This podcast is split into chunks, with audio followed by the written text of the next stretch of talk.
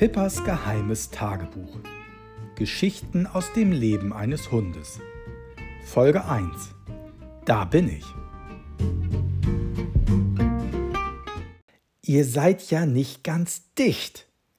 So charmant wie ich wird sicher nicht jeder Hund begrüßt, wenn er neu in die Familie kommt.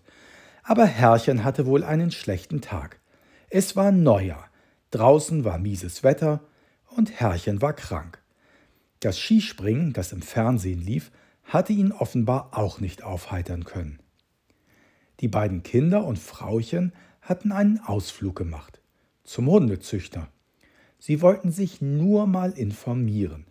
So war es abgemacht. Zwei Stunden später kamen sie dann mit mir zurück, was Herrchen offenbar nicht so sehr begeistert hat.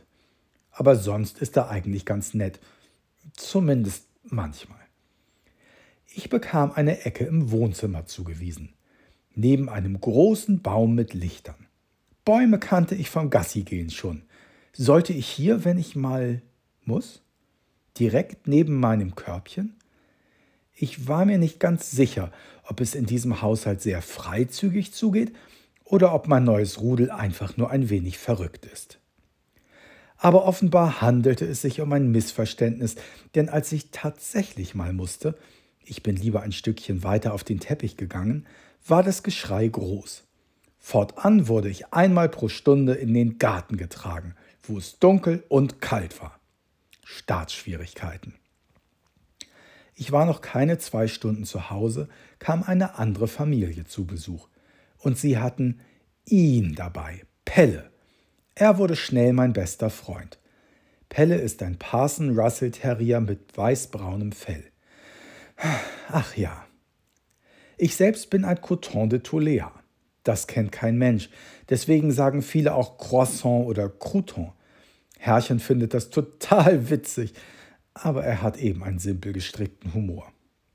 Von ihm kam auch die Idee für meinen Namen. Pippa. Er erzählte irgendwas von England und einem tollen Hintern von einer Prinzessin oder deren Schwester, keine Ahnung. Wie ich schon sagte, er ist etwas komisch.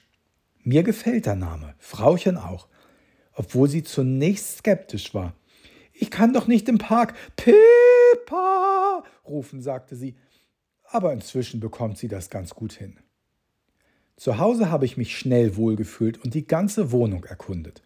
Und den dunklen Garten. Und bald habe ich viele neue Freunde gefunden und tolle Abenteuer erlebt. Aber davon erzähle ich ein anderes Mal.